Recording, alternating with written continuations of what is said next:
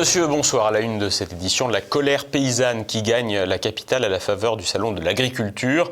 Emmanuel Macron joue, lui, la carte du pompier pyromane. Nous évoquerons ensuite l'expulsion de l'imam Majoub Majoubi dans son pays après ses propos pour le moins controversés.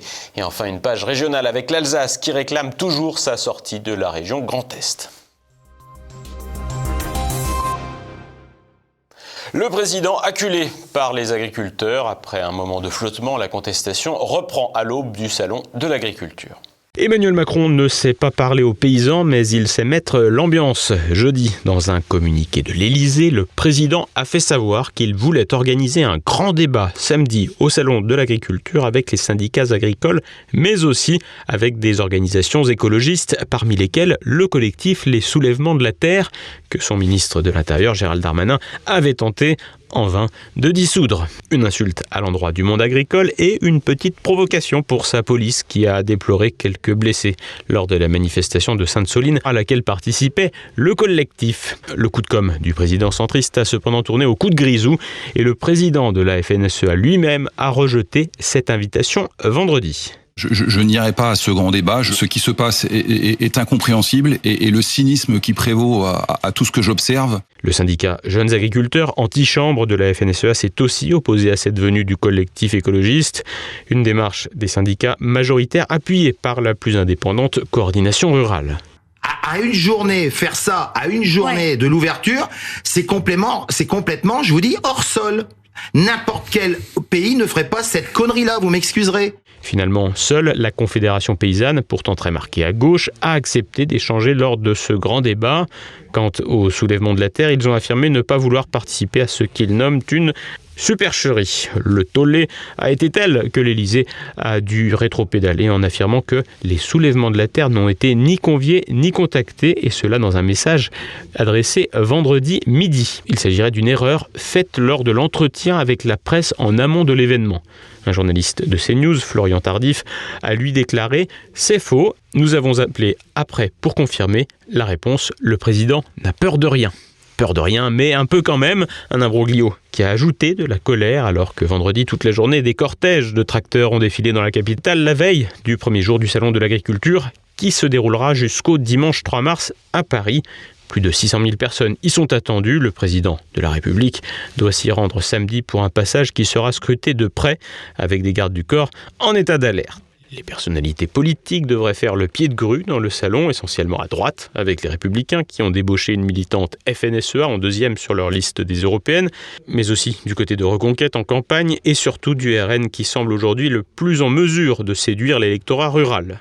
Au cœur du conflit avec les agriculteurs, une bataille dans la bataille. En effet, la direction de la FNSEA est largement critiquée par la base agricole et la coordination rurale plus indépendante pourrait profiter de la proximité de la centrale FNSEA et de sa succursale Jeunes Agriculteurs avec le pouvoir en place, ainsi que ses accointances avec l'Union européenne pour gagner des adhérents et prendre plus de place dans le débat public. En effet, la FNSEA, aujourd'hui parmi les contestataires, se trouve à l'origine de la crise en cours, comme l'a rappelé François Devoyer lors d'un bistrot liberté consacré à l'agriculture qui a signé l'accord sur l'augmentation du gazole non routier? C'était en octobre dernier. La fameuse augmentation de la taxe qui a entraîné la révolte des agriculteurs, elle a été négociée entre la FNSEA et Bercy. L'été dernier. L'été, et elle a été signée en octobre dernier. Absolument. Il faut quand même le savoir. C'est-à-dire que cette fameuse taxe qui a mis le feu aux poudres, c'était l'objet d'une négociation entre la, FNSEA, et le gouvernement. Et ça a été parfaitement fait. L'attitude de la FNSEA sera déterminante pour la suite du mouvement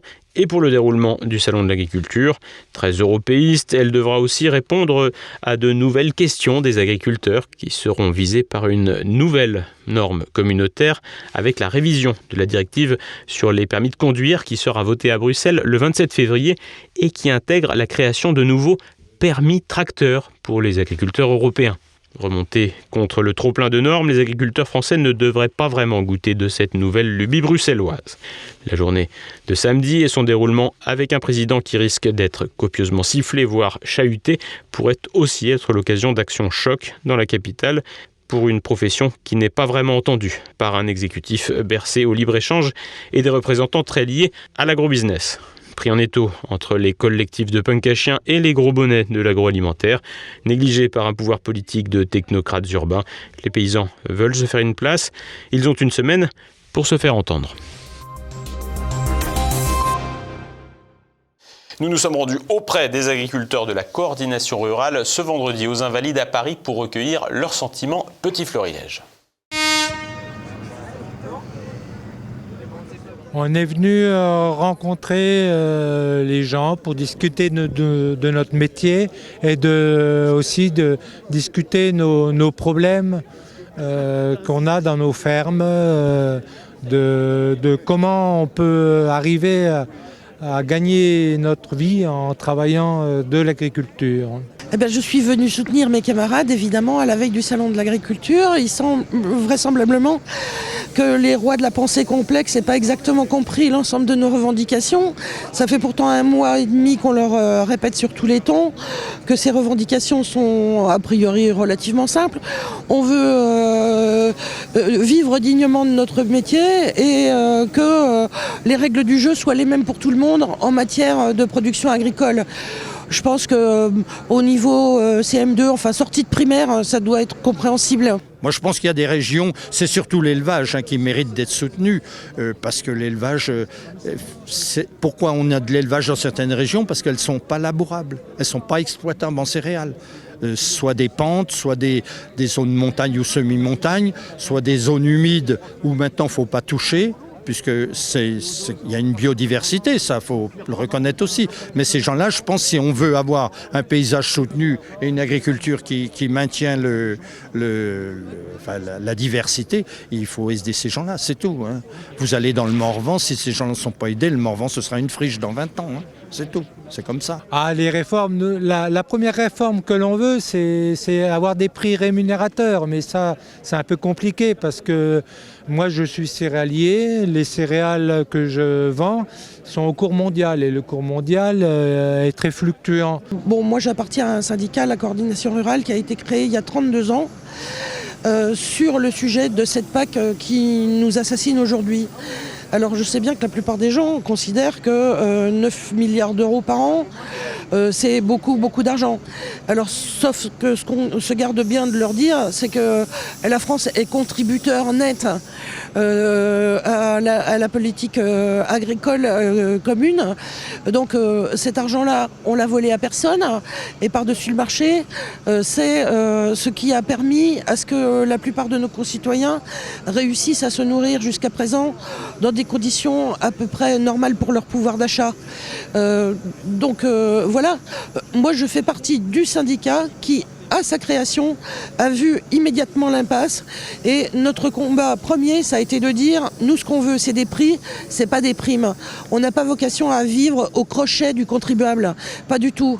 Simplement, payer euh, la, production agricole à sa juste valeur, ça serait ni plus ni moins qu'une justice dans la mesure où on est la seule profession à être dans l'obligation, dans 90% des cas, de vendre nos produits en dessous de leur coût de revient. Bah, je pense que bon, la coordination rurale, c'est des gens de la base, euh, c'est des gens assez raisonnables, vous voyez. Il y a plus, on a à peu près 3, entre 3 et 5 CRS par agriculteur présent. Alors, en, en boutade, j'ai cru que c'était des black blocs, mais non, on m'a dit non, non, ils sont là pour, pour nous secourir au cas où. Voilà, ils sont habillés en noir. Surtout qu'il y a quand même beaucoup d'agriculteurs, enfin tous les pays européens au jour d'aujourd'hui, tous les agriculteurs de- des pays d'Europe manifestent, enfin une grosse partie euh, manifeste, donc c'est qu'il y a quand même un gros souci au niveau européen. L'imam de Bagnols sur 16 a pu revoir le drapeau tunisien. Le prédicateur controversé pour ses propos anti-français a été expulsé jeudi. Le point avec Renaud de Bourleuf. Puisqu'il considérait la France comme un pays sataniste, il a été servi. Jeudi, Majou Majoubi, l'imam de Bagnols-sur-Cèze, qui a fait parler de lui cette semaine pour sa détestation du drapeau français, a été expulsé.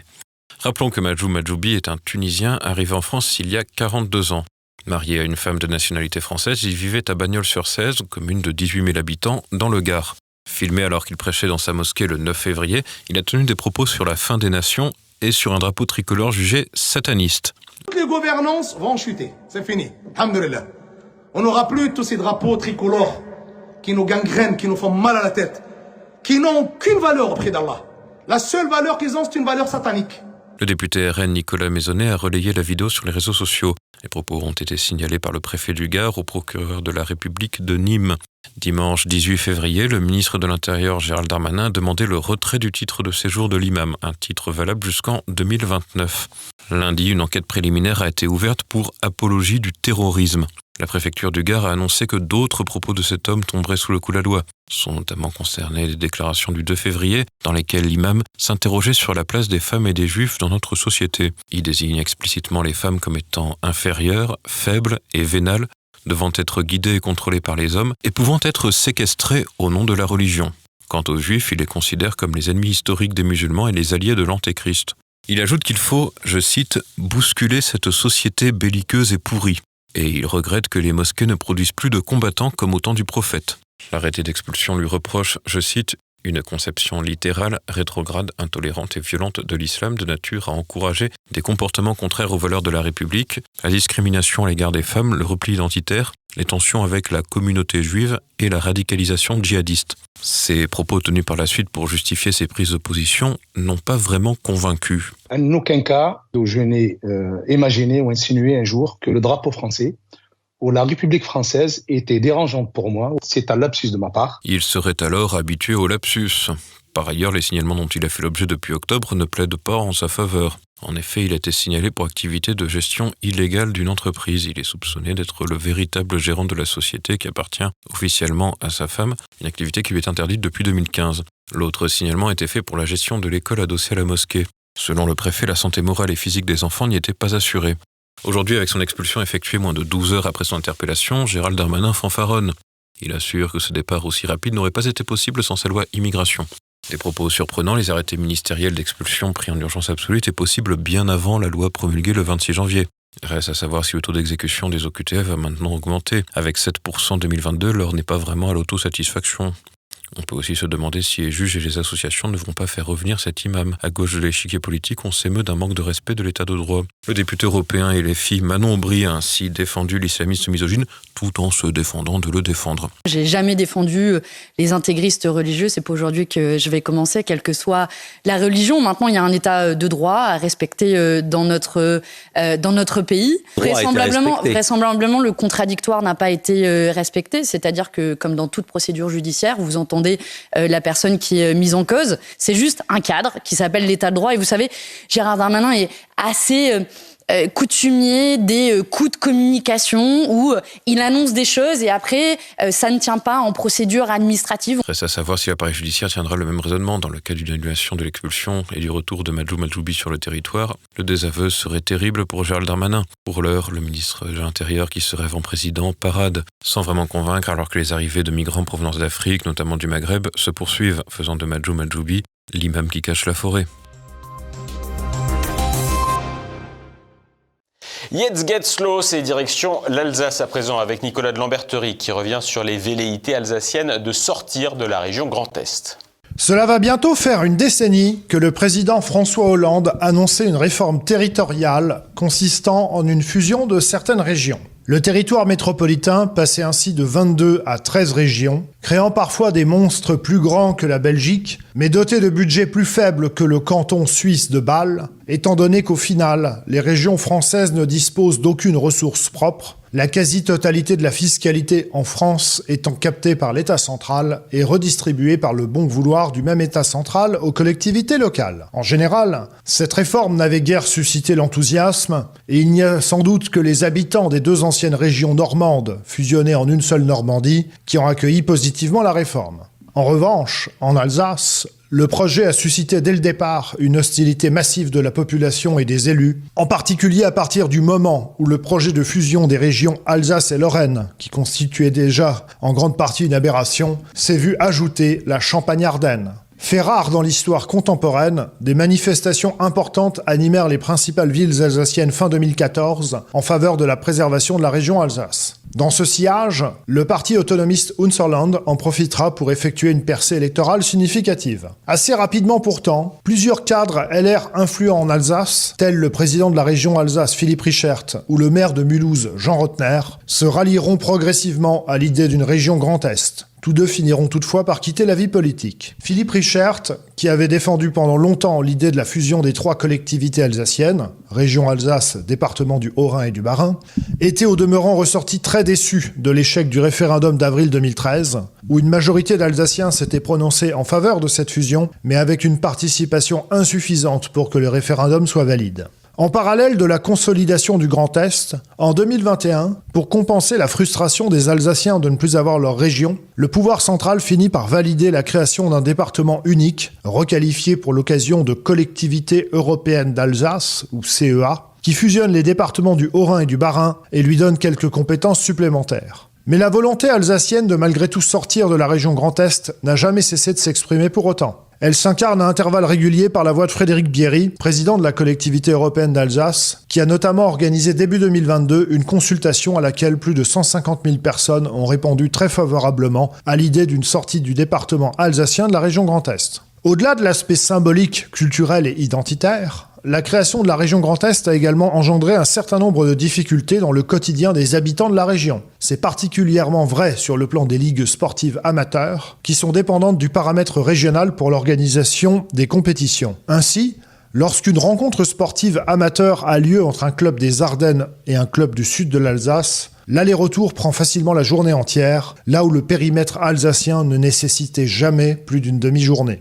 Raison pour laquelle le président alsacien Frédéric Bierry espère encore et toujours obtenir du gouvernement français un changement dans le découpage des régions à l'occasion de la nouvelle loi sur la décentralisation voulue pour la fin de l'année par le nouveau gouvernement de Gabriel Attal. Mais à vrai dire, le gouvernement est surtout concentré sur le dossier Corse, dans un contexte de reprise des activités du FLNC et sur le dossier de la Nouvelle-Calédonie. Reste à voir si le lobbyisme alsacien rarement aussi expressif qu'en Corse, parviendra à convaincre le gouvernement à Paris pour sortir l'Alsace du Grand Est, même si Frédéric Bierry a promis des réactions en cas de non-satisfaction de ses demandes. Pas certain toutefois que cela suffira. Et passons à présent à l'actualité en bref. Permis d'allaiter pour les hommes trans. Non, vous ne rêvez pas. Au Royaume-Uni, le directeur médical de l'University Hospital Sussex NHS Foundation a récemment assuré la promotion d'une technique dite de lactation induite, offrant la possibilité aux hommes de simuler l'allaitement. Le secret, une puissante médication hormonale, et le directeur le certifie, il n'y a aucun effet secondaire observable chez les nourrissons. D'autres scientifiques contestent sans surprise cette vision des choses et la consternation n'a pas seulement saisi le monde médical. Politique, la députée travailliste Rosie Duffield a, elle, rappelé que les bébés ne peuvent pas servir de cobaye pour le choix de vie de quelqu'un d'autre.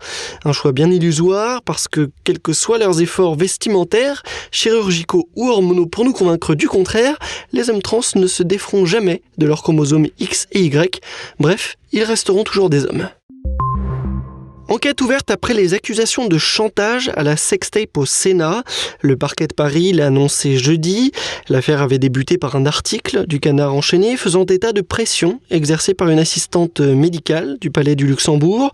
Son levier, une vidéo intime impliquant un sénateur très en vue. Le Sénat est soupçonné d'avoir voulu étouffer ce dossier compromettant, notamment en se séparant du médecin qui avait lancé l'alerte sur les manœuvres de l'assistante.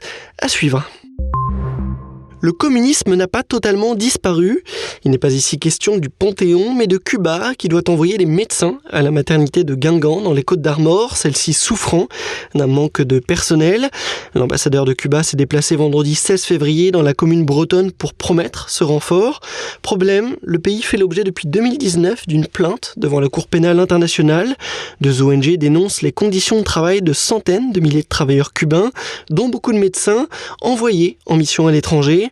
Selon les accusations, Cuba confisquerait 75 à 80% des salaires des praticiens envoyés à l'extérieur, détiendrait leur passeport et utiliserait leur famille comme moyen de pression. 50 ans après Cohn-Bendit, l'extrême gauche toujours très intéressée par les enfants, l'association animaliste PETA réclame ainsi l'interdiction des représentations animales dans les carousels et manèges. L'association a demandé au plus grand parc à thème des Pays-Bas, Efteling, situé dans le Brabant septentrional, de cesser d'utiliser des figures d'animaux dans ses manèges. Cette association états-unienne pourrait formuler des revendications similaires en France dans les mois à venir ou faire des émules auprès de Sandrine Rousseau et de ses adeptes. Un pognon dingue La distribution de pièces de 2 euros aux écoliers pour les JO aux frais du contribuable coûterait près de 16 millions d'euros. Le ministère de l'Éducation nationale a déjà commencé à envoyer des kits pédagogiques sur les Olympiades comportant une pièce commémorative de 2 euros aux écoliers ainsi qu'à leurs professeurs. Une opération de communication qui n'a pas plu aux professeurs en question qui déplorent le coût de cette petite affaire. Et toujours au rayon des ratés olympiques, le triathlon des Jeux de Paris 2024 pourrait se transformer en duathlon. Comprendre l'épreuve natation vélo course se verrait amputé du passage par la case natation. En cause, la qualité de l'eau de la Seine inquiéterait les spécialistes de la discipline. Si la qualité de l'eau est jugée insatisfaisante le jour d'une épreuve, le CIO prévoit pour le moment de décaler l'épreuve de 3 ou 4 jours. Si la qualité ne s'est alors pas améliorée, l'épreuve pourrait être amputée du passage dans la Seine. Il y a sept mois, le maire de Paris, Anne Hidalgo, annonçait qu'elle se baignerait dans la Seine en 2024. Julian Assange dans l'expectative. On attendait une décision de la Haute Cour de Londres pour jeudi. Elle est finalement mise en délibéré. Après deux jours d'audience à Londres, le fondateur de Wikileaks attend donc désormais de savoir si l'appareil judiciaire britannique lui accordera un dernier recours contre son extradition vers les États-Unis, où il encourt plus de 150 ans de prison. En cas d'échec, Julian Assange devrait saisir la Cour européenne des droits de l'homme dans l'espoir de faire suspendre l'extradition. La date de la décision de la Haute Cour n'est pas encore fixée. Une intelligence artificielle pas très intelligente, Gemini, l'IA de Google, a décidé d'éviter ce qui est appelé les stéréotypes raciaux, entendre par là ne pas montrer que des images de personnes blanches. Les images générées par l'intelligence artificielle doivent refléter la diversité. Conséquence, Gemini nous propose des images de personnes de couleur pour représenter les pères fondateurs des États-Unis, des soldats nazis ou encore des vikings. Devant les railleries suscitées par ces incohérences historiques, Google a restreint jeudi la possibilité de générer des images d'humains à partir de Gemini. Alunissage réussi pour Odysseus. L'atterrisseur d'Intuitive Machines est ainsi devenu ce vendredi à minuit 24 la première sonde privée à se poser sur la Lune. Un motif de satisfaction pour le patron de la NASA Bill Nelson qui a qualifié cette opération de triomphe. L'agence spatiale américaine qui a pris l'habitude de faire sous-traiter certaines missions à des entreprises privées compte sur Odysseus pour caractériser l'éventuelle présence d'eau au pôle sud de notre satellite naturel. On arrive à la fin de cette édition. Au programme de votre soirée, le grand angle de Pierre-Yves Rougeron et la chronique du professeur Husson. Dans le samedi politique, Élise Blaise reçoit l'économiste Jacques Sapir. Ils observent comment la guerre en Ukraine pousse l'Occident vers l'effondrement économique face à la résilience du Sud global. Samedi toujours, tueur en série. Dimanche, cette année-là, et terre de mission. Merci pour votre fidélité. Vive les agriculteurs français et bonne fin de semaine à tous.